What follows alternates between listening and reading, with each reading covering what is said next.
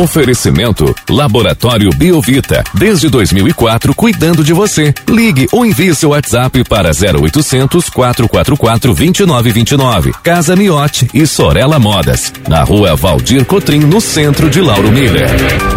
Meteorologista Peter Schor conta pra gente como o tempo vai se comportar ao longo desta quarta-feira aqui na nossa região. Quarta-feira que inicia com o tempo bom, mais um dia com a presença do sol. Peter, muito bom dia. Bom dia para você. Tá me ouvindo, Juliano? Tá me ouvindo? Estamos te ouvindo, Peter. Ah, tá. É, bom dia para você, Juliano, para o Thiago e para todos os ouvintes. Então, assim, no geral, vai seguindo com um tempo mais seco, céu claro, céu azul, um dia muito bonito, ensolarado.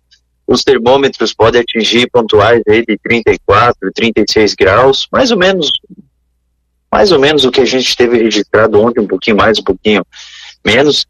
Mas de qualquer maneira vai ser um dia muito quente. Durante a tarde, início da noite, pode ter algumas pancadas com trovoadas nessa região do Costão da Serra. Quem sabe respingue alguma coisa para vocês um que outro ponto, algum temporal passageiro não pode ser descartado. Mas é, o, mas é o único ponto assim, do estado assim, que tem essa possibilidade, é mais é por conta do costão da serra mesmo. Ali vai ter uh, convecção, vai ter formação de instabilidades, então algum temporal passageiro, unicamente assim no costão, mas, repito, como vocês estão muito próximos aí do costão, pode sobrar alguma coisa para vocês também. E na quarta, ou melhor, na quinta e sexta-feira também, mesma situação. Segue bem quente, bem abafado, a temperatura deve chegar aos 34, 36 graus. E por conta desse calorão todo, essa umidade aí que fica mais presente ali no costão da serra por conta da atuação e escoamento dos ventos de norte a nordeste, pode ter a formação de alguns temporais naquela região. Mas é aquela coisa, qualquer deslocamento, qualquer propagação de alguma instabilidade também pode passar aí pela região. Então, um que outro município aí pode ter a incidência de algum temporal devido a essas instabilidades que formam no costão. Vai seguindo muito quente durante o fim de semana. O fim de semana segue com sol e calorão. Algumas pancadas com trovoadas isoladas durante o sábado à tarde não se descartam. E no domingo aumenta mais o risco para ter a formação desses temporais justamente por conta da aproximação de uma frente fria. Juliano. Peter, essa condição desse, dessas chuvas que podem ocorrer ali no período do final da tarde, início da noite, comparado com ontem, fica no mesmo nível? Hoje pode ter um pouquinho a mais, o risco ser um pouquinho maior de ter essas chuvas aqui para a nossa região das encostas? Não muda muita coisa, vai ter um que outro dia, como por exemplo amanhã. Hoje, amanhã e sexta-feira fica mais ou menos parecido. Só que assim, é que tem muito vento vindo de Nordeste, e esse vento, quando ele se choca ali com aquele paredão, ele acaba acumulando bastante umidade nas primeiras camadas da atmosfera.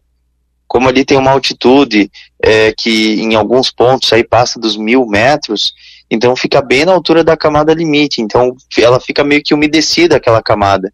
Então forma essas pancadas com trovoadas, essas pancadas com trovoadas elas ficam mais por ali mesmo. Só que tem um pouquinho de vento em altitude, em altitude que eu digo lá em torno de 10, 12 quilômetros de altitude. Esse vento ele é de, é de leste, é de oeste para leste, então ele pode propagar alguma instabilidade para vocês também. Então é parecido, um que outro dia pode ter a ocorrência de chuva aí na, em Laurumir, um que outro dia pode ter numa cidade vizinha, mas o risco deve ser considerado. E lembrando que as outras demais regiões do estado, é, como ali, ali na área de Bom Jardim também, essas áreas assim mais ali do topo, ali da serra, mas é, é mais assim quem está colado com o costão, sabe? Por exemplo, ali em Laguna o risco de chuva é praticamente zero, nessas regiões de praias é praticamente zero, é mais para quem está próximo, vocês, Orleans, é, essas, essas áreas ali de mais ali do mais grudadas, né, Praia Grande, enfim. E para quem está nas outras demais regiões do estado, é céu claro praticamente o tempo todo. Eu gostaria que tivesse essas pancadas com trovoadas aqui na região de Chapecó, porque ontem praticamente chegou a 25% a umidade relativa do ar, não teve nada para ter um refresco. Então essas pancadas, elas normalmente elas vêm para trazer um refresco assim de, depois do calorão. Peter, bom dia. Falando em calorão, quando é que esse calor de 34, 35, 36 graus vai dar um vai dar uma afastada aqui da nossa região? Olha, pelo menos até o início da próxima semana ele segue presente. É, durante o fim de semana, por exemplo, no, no, no, sábado chega a 36, no domingo chega a 32, mas ainda é um dia bem quente, só que ele é um pouquinho menos quente que o, que o decorrer aí do sábado. Então, assim, eu acredito que na próxima semana as pancadas com trovoadas elas voltam a ficar mais frequentes aqui pelo estado. E, e com isso, a temperatura ela já não sobe tanto. Então, a partir da próxima semana, já dá uma reduzida nessa temperatura tão alta. Provavelmente o início de mês de fevereiro também a gente vai ter incidência aí de uma frente fria, dá uma reduzida, dá aquela refrescada, mas não é algo assim que, por exemplo, a sensação de mormaço ainda segue presente, sabe? Mas eu acredito que a próxima semana, início de fevereiro, já, já dá uma reduzida. E Peter, aqueles eventos mais extremos, como a gente teve em, em Chapecó, né, alguns transtornos, né, grandes transtornos, na verdade, em Gaspar também teve uma microexplosão nessa condição. Nesses próximos dias pode ocorrer novamente aqui pelo nosso estado? Sim, em Gaspar e Chapecó teve a microexplosão. É, Chapecó teve uma microexplosão que eu fui até lá acompanhar de perto e foi uma microexplosão que teve aqui em Chapecó. Uma microexplosão que deixou aí praticamente o sul da cidade bem destruído, várias casas, vários vários troncos, várias árvores caídas, deitadas. Foi uma supercélula que passou aqui por Chapecó. Eu mesmo fui lá, documentei com uma microexplosão. E ali em Gaspar também teve uma microexplosão, mas foram dois pontos que tiveram. Então, assim, por exemplo, é, eu acredito que possa ter novamente microexplosão, algum evento tornádico aqui no estado. É mais ali para o decorrer da segunda, do domingo em direção ao início da próxima semana. E antes disso aí a condição é muito pequena, é mais é, é temporal isolado de verão, alguma coisa que acontece aqui ou ali. Aqui em Chapecó, por exemplo, hoje não tem previsão de chuva, não tem nada. Só a partir do fim de semana que começa a ter alguma condição de chuva, mas ainda assim eu acredito que mais é para o domingo, assim, que tem algum risco para ter algum, algum evento extremo, alguma severidade, alguma microexplosão, algo do tipo. Peter, aí em Guatambu, você sentiu a reverberação do terremoto lá da Argentina ontem?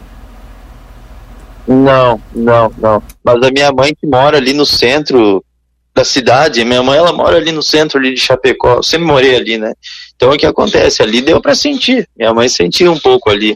Mas isso acontece é justamente porque os terremotos eles são fenômenos naturais. Né? Então, eu já peguei em 94 um mini terremoto aqui em Chapecó, mas foi algo assim, só de tremer assim um pouco o telhado e pronto. Deu aquele, aquele, aquele, aquela, aquela, aquela tremida assim, sabe? E e, e, em função em função dessa desse, desse terremoto que teve ontem teve um on, ontem ontem também então já foram três mas foi algo assim muito pontual que aconteceu ali é que o terremoto mais principal aquele mais profundo ele aconteceu ali naquela região da província de Santiago ali no norte da Argentina dá cerca de 900 quilômetros aqui do oeste de Santa Catarina então é um local muito longe então lá chegou próximo aí dos 6.2 na escala Richard. Então, lá foi bem expressivo. Lá foi algo assim mais, mais, mais compacto, foi bem mais sentido. Aqui em Chapecó foi só uma tremidinha que deu. É, 150 pessoas aproximadamente ficaram evacuadas dos edifícios porque tiveram medo, sabe?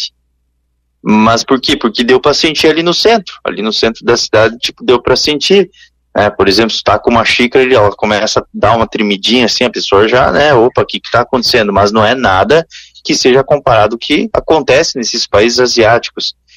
Esses terremotos, eles são fenômenos que eles são oriundos é, dessas pressões internas que acontecem próximos aí da, das placas tectônicas e ao se movimentar elas liberam uma pressão muito grande que é sentida na superfície. Só que as piores, assim, eu acredito que são essas que acontecem no oceano, que daí você tem esses esses tsunamis, né? E aí, aí sim complica. Se fosse algo assim nesse sentido, sei lá, acima de oito aqui, aí sim ia ser prejudicial. Mas é tá bem afastado, é algo bem pontual, é bem longe. Aquela região lá é uma região que apresenta um pouco de falha na, nessas é, falhas geológicas, né, que a gente chama, né? Mas não, não chega a afetar aqui a nossa região. Tá certo, Peter. Muito obrigado pelas informações, um grande abraço e até logo mais. Um grande abraço para vocês, a todos os ouvintes, e até logo mais.